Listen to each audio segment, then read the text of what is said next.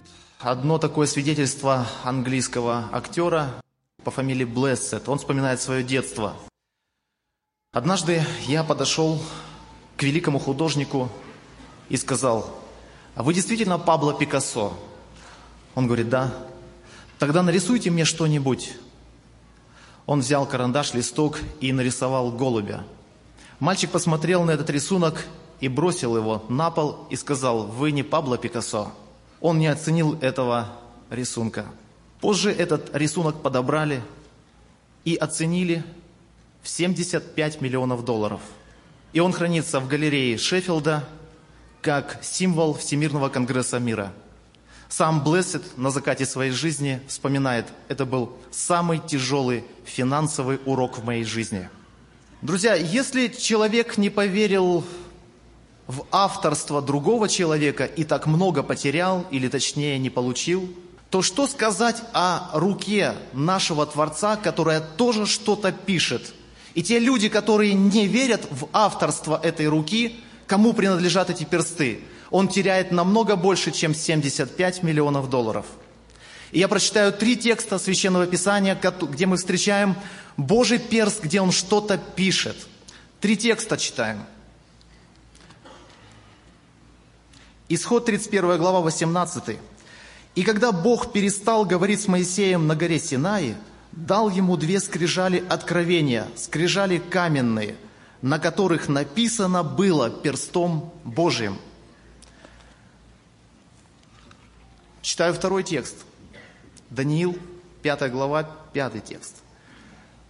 В тот самый час вышли персты руки человеческой и писали против лампады – на извести стены чертога царского, и царь видел кисть руки, которая писала. И третий текст. Евангелие от Иоанна, 8 глава. Говорили же это, искушая его, чтобы найти что-нибудь к обвинению его. Но Иисус, наклонившись низко, писал перстом на земле, не обращая на них внимания. Когда же продолжали спрашивать его, он, восклонившись, сказал им – кто из вас без греха, первый брось на нее камень. И опять, наклонившись, низко писал на земле.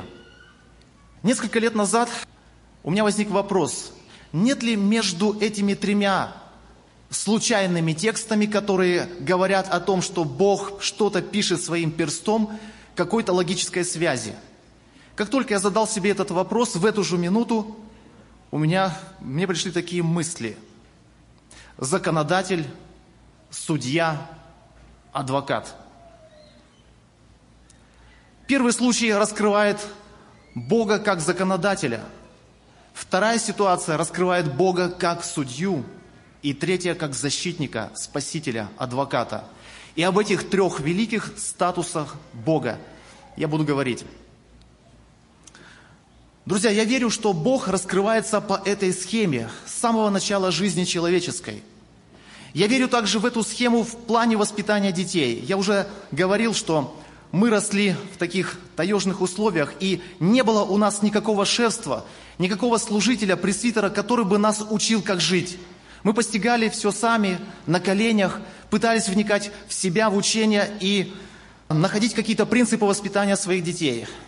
Мы много задавались вопросом, можно ли наказывать, как наказывать детей – ну и действительно ли это библейская схема? Ведь Бог нас прощает, а мы почему-то иногда не прощаем и наказываем. Друзья, и я стал исследовать этот вопрос, и сегодня я на сто процентов убежден, что Бог раскрывается человеку хронологически по всем вот этим трем статусам. Как законодатель, как судья и как спаситель, адвокат, защитник. Я верю в то, что если ребенку с самого детства говорить только о благодати и ничего не говорить ему о том, что есть законодатель, у которого есть великое слово «нельзя», с которого начинается первое откровение в жизни человека, то вряд ли он что-то разберется в благодати.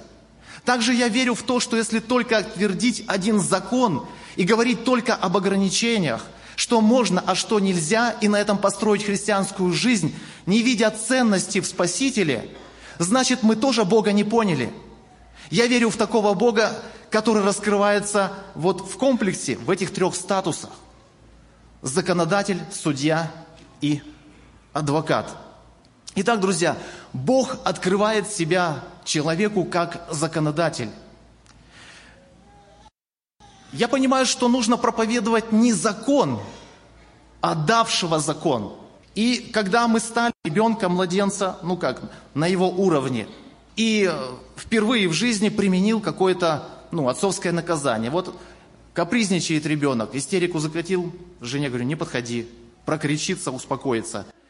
А до этого у меня не просыпалось этого острого отцовского чувства. Когда уже я знал, что у нас будет ребенок, я служил в армии, у меня медовый год проходил в армии. Вот.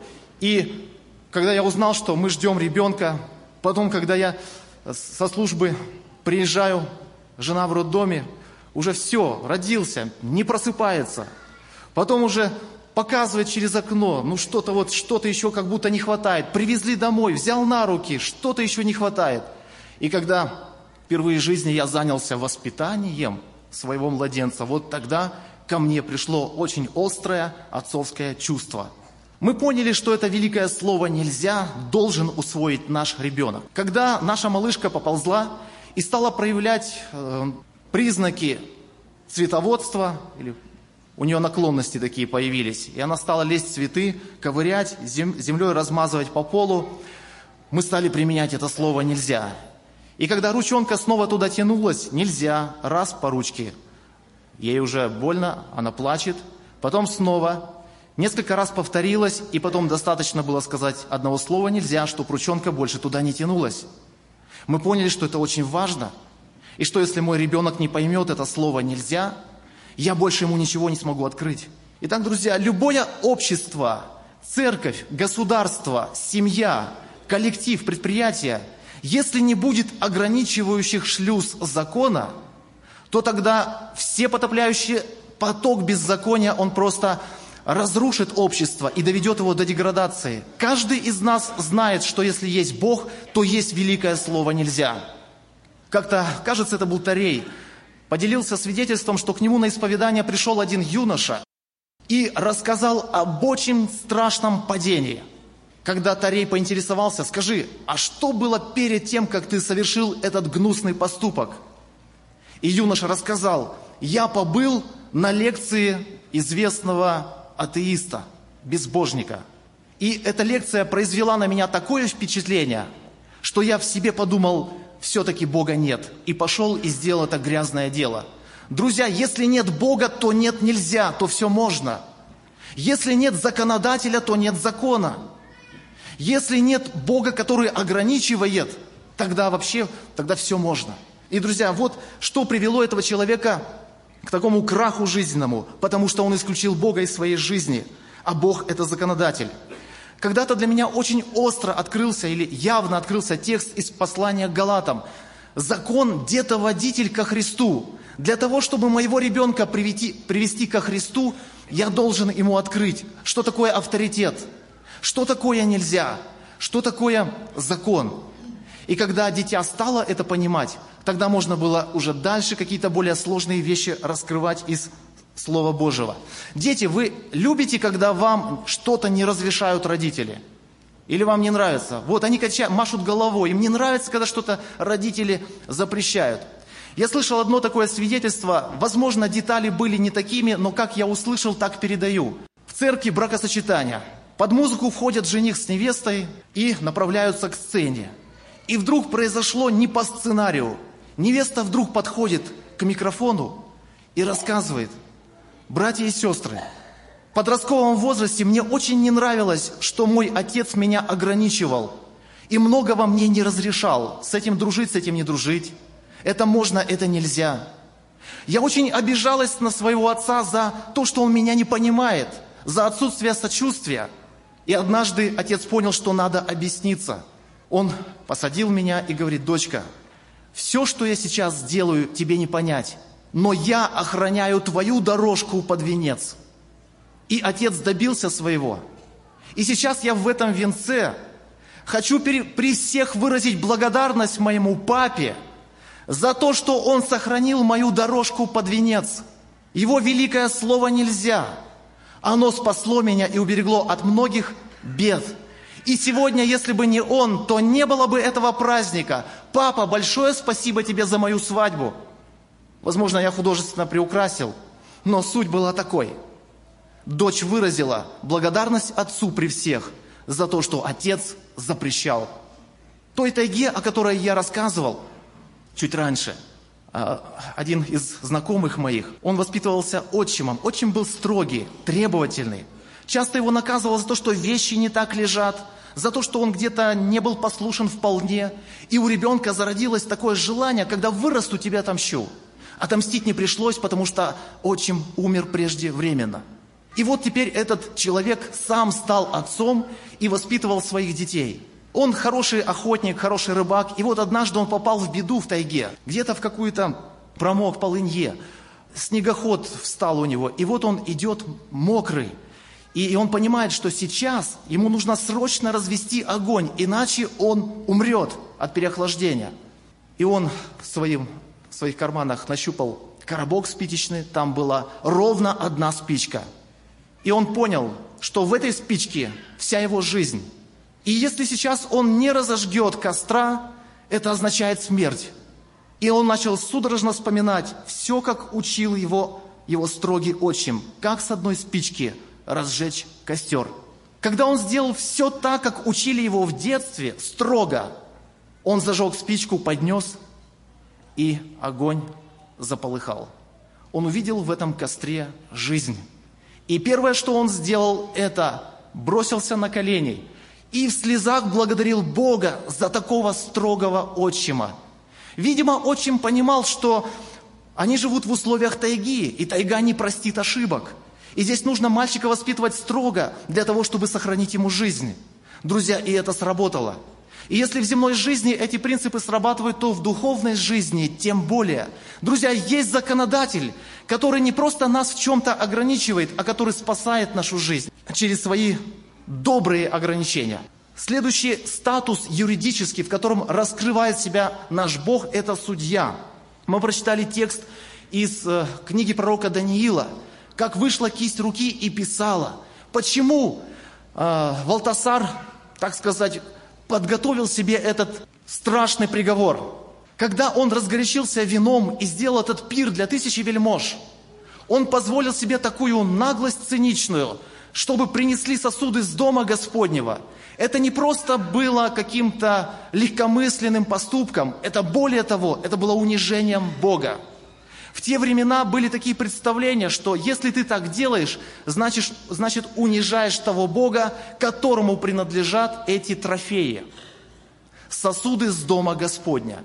И когда была последняя капля терпения Божьего в чаше отпущена – то вышла кисть руки и писала «Мне, мне текел упарсин». Это был смертный приговор. Историки ту ночь описывают так. 12 октября 539 года до Рождества Христова ночь опустилась над Вавилоном. И чем тише становилось в природе, тем громче и отчетливее слышны были крики пьяной толпы. Пьянствовали все вплоть до стражи. А в это время город осаждал Кир известнейший. Мидо-персидская армия подступила к Вавилону и осадила этот город. Валтасар смотрел на все это как на ничтожную возню, не считая, что это чем-то там важным и великим, эту осаду. Продовольствие было на 12 лет, как описывают историки. И он считал, что его город невозможно взять. И он верил в свою несокрушимость и непоколебимость. И для того, чтобы показать полное безразличие к тому, что делается там за стенами, он устроил огромный такой серьезный пир на весь город, что пьянствовала стража города. Вы знаете, друзья, но Кир оказался Божьим сосудом гнева в руках Божьих для Вавилона. Сам Кир не знал, что же делать, как взять этот город. И вот один из его подчиненных по имени Хризант спросил, а разве через город не течет река? Река входила в город и вытекала из него. Глубина этого, этой реки была два человеческих роста. И, конечно, армия не смогла бы взять город с такой глубиной. И вдруг им пришло на военном совете гениальное инженерное аква-решение. Они решили отвести русло реки в другую сторону, в заболоченное место. И в тот момент, когда открылись бы шлюзы ночью, для того, чтобы уровень воды упал в один человеческий рост или менее, авангард или спецназ персидской армии должен был взять город и открыть ворота. Как раз это совпало именно с той самой роковой ночью, о которой написано в книге пророка Даниила. Кстати, эти вещи даже были прописаны задолго, предсказаны пророком Иеремией, который говорит в 51 главе, «Броды ваши захвачены, броды захвачены, и во время разгорячения я устрою вам пир, и вы уснете смертным сном». 51 глава Иеремии. Друзья, даже такие детали задолго были предсказаны, как будет взят Вавилон. И как раз ту самую ночь, когда был дан сигнал, что можно приступить к нападению, уровень воды упал, и этот авангард армии напал на город. В ту ночь был убит царь Валтасар. Друзья, то, что Бог открывает себя как судья, это, друзья, обжалованию не подлежит. Никто не может остановить божественного правосудия – это в Его руках. И никто не сможет сказать, что я остановлю, и я буду безопасен от Божьего суда. Когда-то я исследовал два ламеха по линии Каина и по линии Сифа. И сопоставил эти две личности, там очень много интересных сопоставлений. И одно из таких, ламех по линии Каина цинично относится к божественному суду. И он как бы смеется над ним, что если за Каина отомстится в семеро, то за ламеха в семьдесят раз семеро – он считает свою безопасность превыше Каиновой. Он как бы посмеивается над Божьим судом.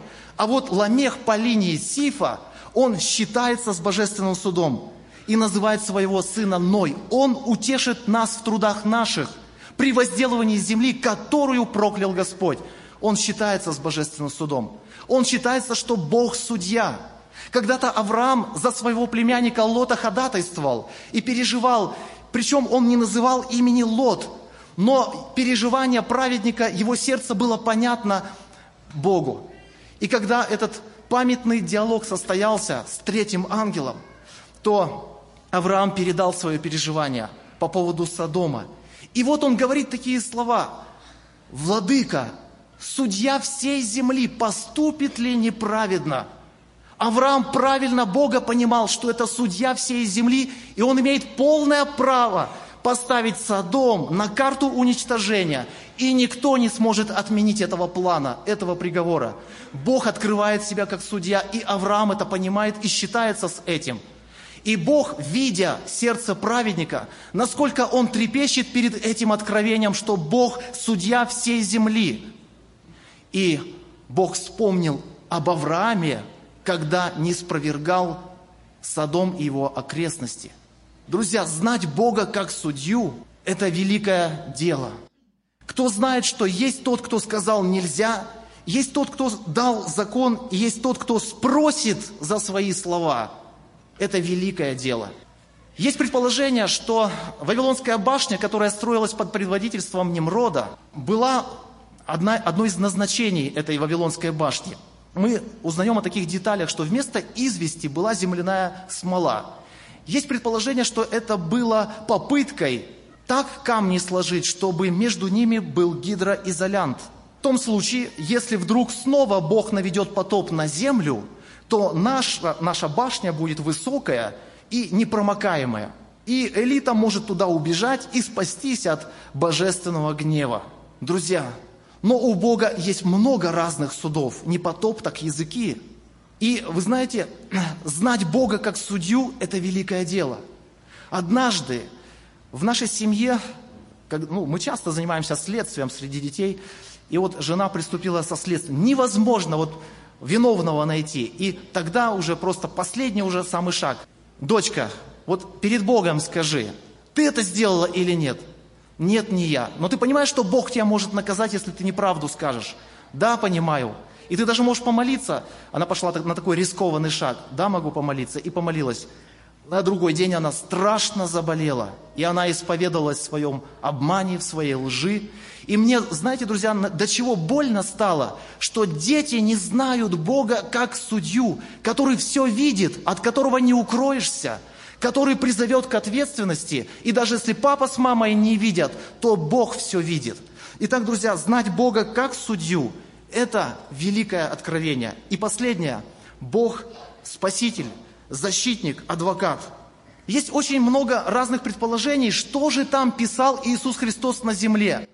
Я свою голову этим не загружаю, потому что не написано, и нет смысла дешифровать, что же там было. Но для меня имеет большой смысл само поведение Иисуса Христа, потому что дважды написано, что Он писал что-то на земле. И даже когда пришли с обвинением, как бы застали его за этим делом, он дал им ответ и снова принялся писать на земле. Что это был за такой интересный маневр? Возможно, ответ скрывается в э, культурно-историческом, ну так сказать, фоне этого э, явления, как писать на земле. В одном из иудейских трактатов под названием «Шаббат», «Суббота», э, есть такое сообщение, что в субботу нельзя было писать ни на камне, нигде, больше двух букв. Но если человек писал на земле или на песке, это в субботу разрешалось, потому что это считалось каким-то таким ничтожным, мелким делом, потому что подул ветер, прошел прохожий, затоптал, и ничего нет из того, что человек там написал на земле. То есть в сознании тех самых фарисеев, которые устанавливали себе дополнительные правила, это было каким-то мелким и ничтожным делом. Поэтому Христос, когда писал что-то низко на земле, в их понимании это было что-то такое, ну, какой-то мелочью. А они привели эту женщину, взятую в грехе, это великое дело. Они пришли с важными делами ко Христу, который был занят неважными делами. Но когда Христос как бы, знаете, не желая отвлекаться, что ли, восклонившись, сказал им слово, кто из вас без греха, пусть первый бросит на нее камень, а потом снова наклонился и стал писать. Как будто бы то, что, с чем вы пришли, для меня на самом деле не имеет великого значения. Почему? Друзья, да потому что есть спасение и для таких. Есть спасение для падших. И это спасение было реализовано в тот день через Иисуса Христа. Это адвокат – нет, Бог не оправдывает греха, Он не заступается за сам грех. Существует в юриспруденции такое понятие, как адвокат дьявола. То есть это адвокат, который берется за преступное дело, разваливает это дело, получает большие деньги, и преступник на свободу выходит. Друзья, и таких людей э, прозвали адвокатами дьявола. Один из таких, я читал это не в одном источнике, не знаю, насколько это точно – но передают это сообщение так. В штате Луизиана жил-был такой адвокат Гравис, который как раз-таки развалил вот это дело. Очень грамотно, очень технично. Преступник должен был наказан по правосудию, но адвокат нашелся очень грамотный. И когда он выиграл это дело, Гравис, путешествуя где-то или там на какой-то яхте, стоя, он поднял руки к небу и сказал, вот я здесь. Так очевидцы рассказывают последних его минут жизни. И в этот момент удар молнии, и Грависа нет. Друзья, есть Бог, который видит грех, и который не оправдывает греха, но Он может оправдать грешника и встать на его защиту. Как приятно, друзья, когда кто-то заступается. Наверное, мальчики, э, кто ходит в общественную школу, знают это. Если кого-то обижают, то а, как приятно, когда есть старший брат, который учится в этой школе, и он может прийти и заступиться, защитить. И такие мальчики чувствуют себя более свободно в школе. И у нас так было. Друзья, как приятно, когда есть тот, кто может заступиться. Да, ты виноват. Да, ты грешник. И у тебя другого нету города убежища, как Иисус Христос, как Голгофа, на которой Он умирал. Друзья, и Бог раскрывает себя как защитник, заступник. И для того, чтобы он за тебя заступился, ты должен к нему обратиться за помощью. Если его помощь тебе не нужна, это и будет определяющим фактом твоей погибели вечной. У Бога нету книги смерти, куда Он записывает смертников. У Бога есть книга жизни, в которую Он записывает имена спасенных. Это будет определяющим фактором для вечной жизни. И имя каждого из нас, оно может быть там записано, если чье-то еще не записано, если обратиться к Иисусу Христу, как к Избавителю, как к Спасителю. И мне хочется указать на нашего многогранного Бога, который и законодатель, и судья, и защитник.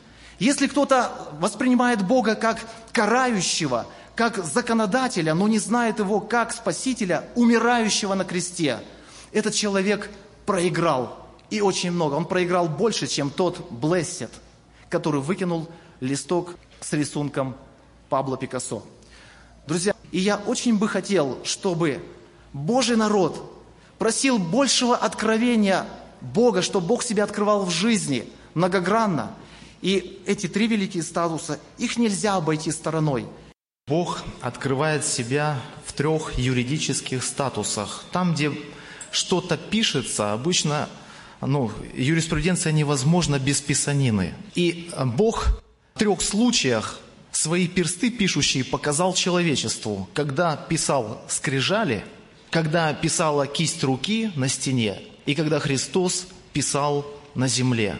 И в этих трех случаях нам открывается Бог как законодатель, судья и адвокат. Ну, по крайней мере, это просто мое субъективное интересное наблюдение. Вот, я не претендую на экзегетику, по крайней мере, ну так, мне преломляется самораскрытие Бога в Его пишущих перстах. В этом очень важно разобраться, потому что если не знать, что Бог – это законодатель, можно потерпеть крушение в жизни что у Бога есть такие слова, как нельзя. Если не знать, что Бог судья, то просто можно тоже потерпеть очень большое крушение в жизни, потому что Бог судья всей земли.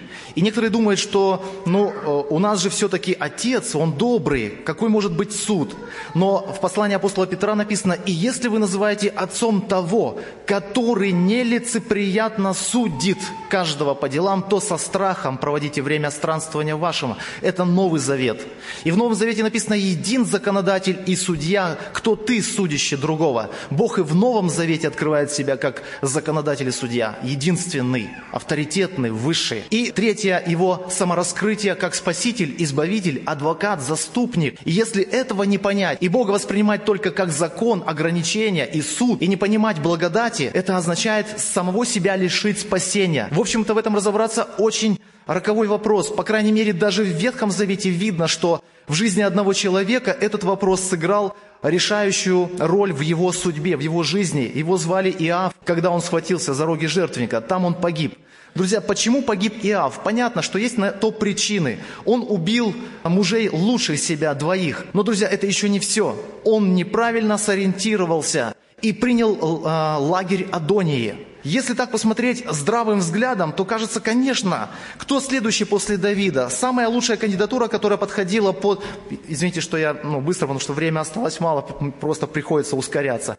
А что можно за 15 минут сказать? И, друзья, получается так, что Иаву нужно срочно определиться. Он военачальник, министр обороны. И кто будет следующий после Давида? Ну, наверное, Адония. Он больше всего похож. Он скороходов завел. Он уже, у него царская величавая походка.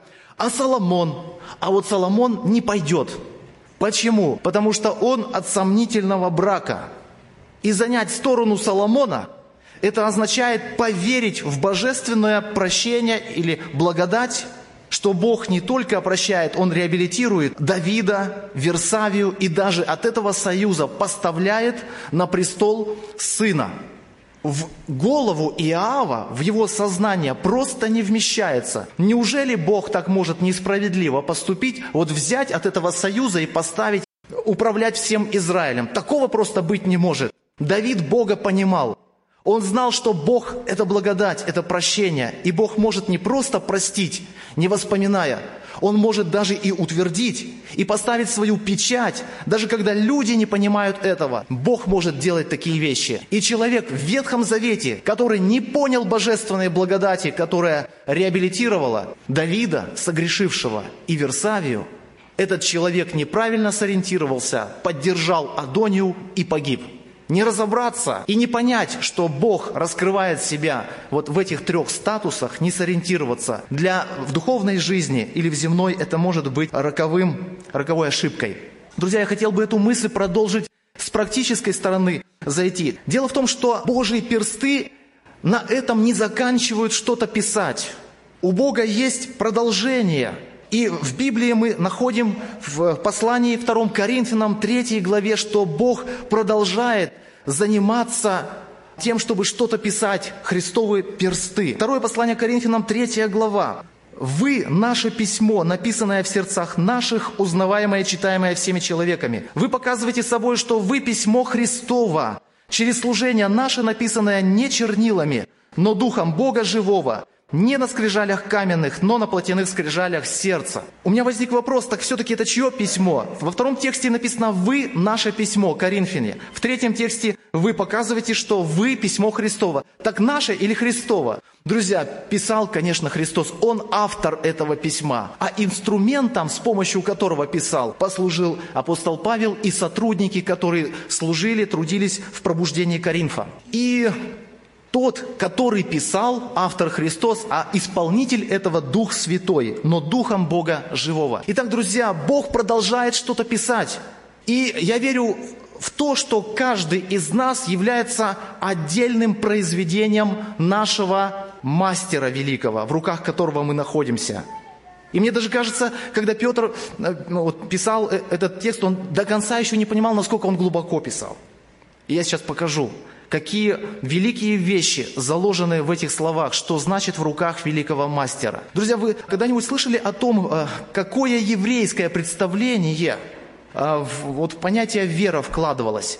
Если я правильно понимаю, то, или помню, это слово «эмуна» звучит. 15 глава Бытие. Авраам поверил Господу. Эмуна. Слово «эмуна» произошло, или родственно со словом «оман». Художник, мастер, произведение – это все родственные слова. Если слово «вера» в еврейском понимании корнями уходит вот именно в это понятие, то есть что-то, передано в руки мастера, и мастер из этого бесформенного что-то сделал великое, уникальное. Друзья, это и есть иммуна, это есть вера.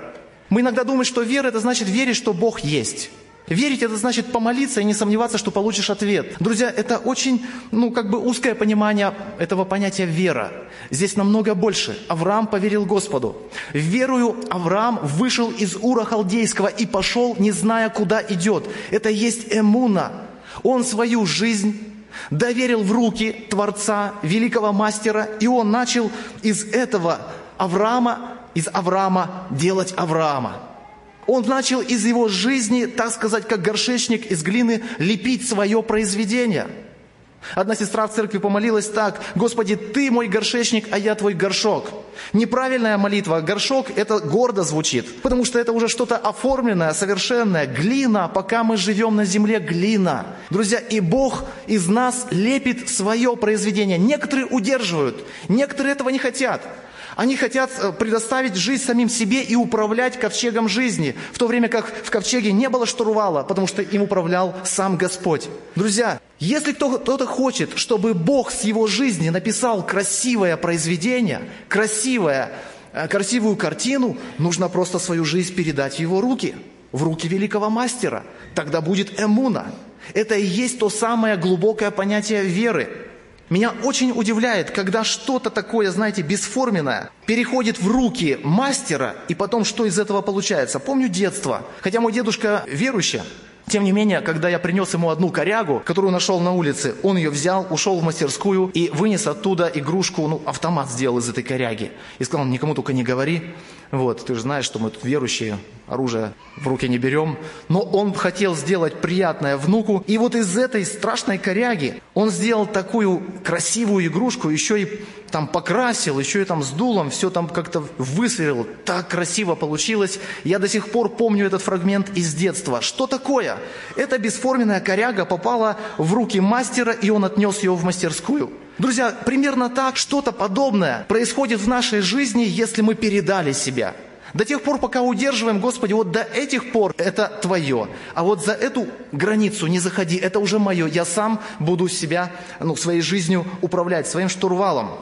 Друзья, мастера делают свои произведения не так, как нам кажется. Нам кажется, сразу что-то будет очень красивое. А, мои друзья однажды пригласили домой, и мы с, со своей молодой женой пришли к ним в гости и любовались картиной на стене. И они рассказывают, мы пригласили художника, верующего. Он пришел, и мы заказали на всю стену нарисовать, написать картину. И он там взял краски, инструмент и стал какие-то делать наброски, намалевал, намалевал и ушел. Мы подумали, вот это художник, ничего не понять, что это за картина такая. Когда все это дело высохло, он в следующий раз пришел, опять там что-то намалевал, намалевал. Ничего не понятно, что за произведение, ну что за художник такой. Он пришел в третий раз, и потом ему осталось только какие-то очертания, контуры, ловким движением мастера, и все, знаете, проявилось. Там и лань где-то у потока, травка, вот, гора, долина, красивая-красивая картина. То, что он делал в начале, дилетантам было не понять. Зрители не знали, что он делает. Но мастер знает, что он делает. Иногда нам кажется, почему Бог меня поставил в такие обстоятельства – Почему Бог меня ну, соприкоснул вот с этим человеком? Он такой трудный, с ним так тяжело. Но именно он, именно этот человек нужен мне для моего формирования, для того, чтобы я развивался, для того, чтобы мастер из моей жизни сделал что-то красивое. У всех героев веры разве была легкая жизнь? Но они как-то, у них получалось свою жизнь доверить в руки Творца.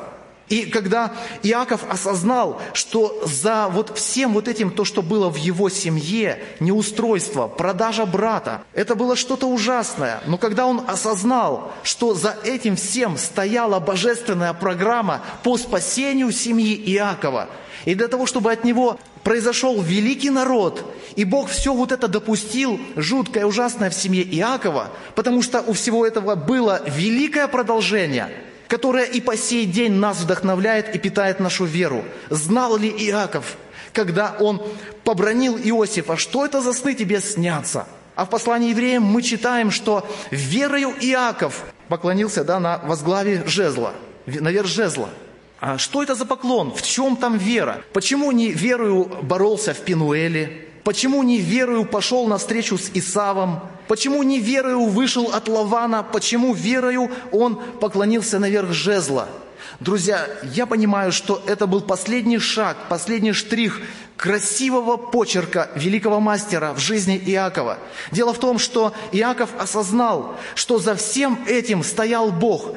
И братья-то, они поклонились Иосифу, Сознавали они то или не сознавали, не сознавали, когда поклонились египетскому владыке, что это был тот самый брат, который им заранее предсказал, что поклонитесь. А вот мы нигде не читаем, чтобы отец поклонился. Когда они встретились, они обнялись и плакали. Но не было такого фрагмента, мы не читаем, чтобы Иаков поклонился. А он-то помнил, что Иосиф рассказывал, какие сны. И он понимал, что что-то еще в жизни очень важного не сделано – Семья спасена от голода. Иосиф достиг такого авторитета. Мир и устройство поселилось в клан Иакова. Но что-то он еще не сделал в жизни. Он не исполнил сон, который видел Иосиф. И он совершает этот последний красивый штрих. И в, этом, в этих последних силах старческих он показывает, что он согласен с той божественной программой, которую Бог определил для семьи Иакова – и он из последних сил сделал этот поклон. Так не принято было в древности, что отец поклонился сыну. Некоторые думают, что он поклонился Богу. Но, друзья, для того, чтобы поклониться Богу, наверное, не нужно большой веры. Это мы и так сделаем. И даже без большой веры. Это естественно для верующего поклониться Богу.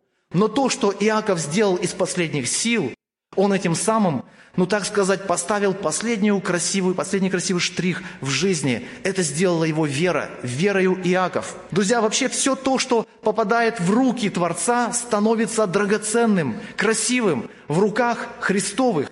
Если бы мальчик когда Христос насытил пять тысяч, удержал пять хлебов и две рыбки в своих руках и подумал бы, ну, кто его знает, когда я приду домой, не дам. Но он отдал и это попало в руки Иисуса Христа. И никто бы не знал об этих пяти хлебах и двух рыбах, и никто бы не знал про этого мальчика, если бы они не попали в руки Иисуса Христа. И когда они попали в руки учителя, только после этого они приобрели великую драгоценность, и миллиарды узнали об этом мальчике. Друзья, все то, что попадает в руки Иисуса Христа, становится великой ценностью. Так происходит с нашей жизнью, доверенной Христу. Когда восстанавливали храм, то старцы плакали, молодежь радовалась. Плакали старцы, потому что контраст был велик. Соломонов храм по великолепию своему превышал этот новый храм Ездры, который был отстроен. Однако пророк ободряет народ Божий. Не плачьте, Слава этого храма будет больше того. Почему? Потому что стопы Спасителя придут в этот храм, коснутся этого храма. В этом его драгоценность. Не в убранстве, не в великолепии, не сколько денег вложено в этот храм, а то, что Христос вошел в него, прикоснулся к нему. В этом драгоценность этого храма. Друзья, все, что попадает в руки Христа, доверяется Христу, становится великой драгоценностью. Я верю, что не только Авраам, Исаак, Иаков и все другие патриархи, которые верою чего-то достигали и побеждали, стали великим произведением мастера. Жизнь каждого из нас – это отдельное произведение. И если будет это доверие в руки нашего Господа дорогого, то значит будет красивая картина, даже если сегодня мне не все понятно. Мне очень хочется, чтобы мир этот узнал почерк Иисуса Христа в нашей жизни. Один из э, людей, который пришел к нам в церковь, молодой человек, он говорил, я сначала за вами наблюдал, долго наблюдал. И когда я понял кое-что, вглядываясь в вашу жизнь. Тогда я только начал искать ответы на вопросы. Я полез в интернет. Я стал с позиции науки рассматривать существование Бога, Творца. И меня все это очень заинтересовало. Но началом его поиска была жизнь христиан, на которую он смотрел, вглядывался. Он увидел какой-то удивительный почерк, вглядываясь в христиан. После этого он стал искать и пришел в церковь. Друзья, миру нужно это показать. Если они не увидят этого почерка, что тогда их покорит? Как они увидят это письмо написанное? Как они тогда будут читать, весь мир читать это письмо? если христианство не покажет этого письма. Поэтому, друзья, это очень и очень важная вещь. Христа, Христовы персты продолжают писать. И твоя жизнь может стать этой книгой отдельным, отдельным произведением, которое может покорять этот мир и приводить людей к спасению. Да поможет Бог. Мы помолимся, друзья, о том, чтобы свою жизнь доверить в руки великого мастера.